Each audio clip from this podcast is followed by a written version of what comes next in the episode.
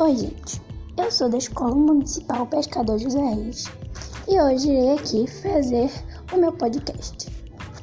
Sim, iremos falar de uma data comemorativa.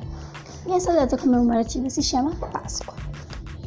A Páscoa, gente, é um momento especial. Muitas pessoas pensam que a Páscoa. Peraí, antes de eu falar tudo que eu sei que é Páscoa, eu vou fazer uma pausa e já volto. Sim, gente, como eu estava continuando a Páscoa, muitas pessoas pensam que a Páscoa é comer ovo de chocolate, é ver o coelhinho, ou ter um coelhinho. Elas pensam que tudo essa é a Páscoa. Elas estão erradas. Hum, sim, elas estão muito erradas. A Páscoa é o momento onde Deus reviveu. Que é isso? Eu falei Deus, mas me esqueci, é Jesus.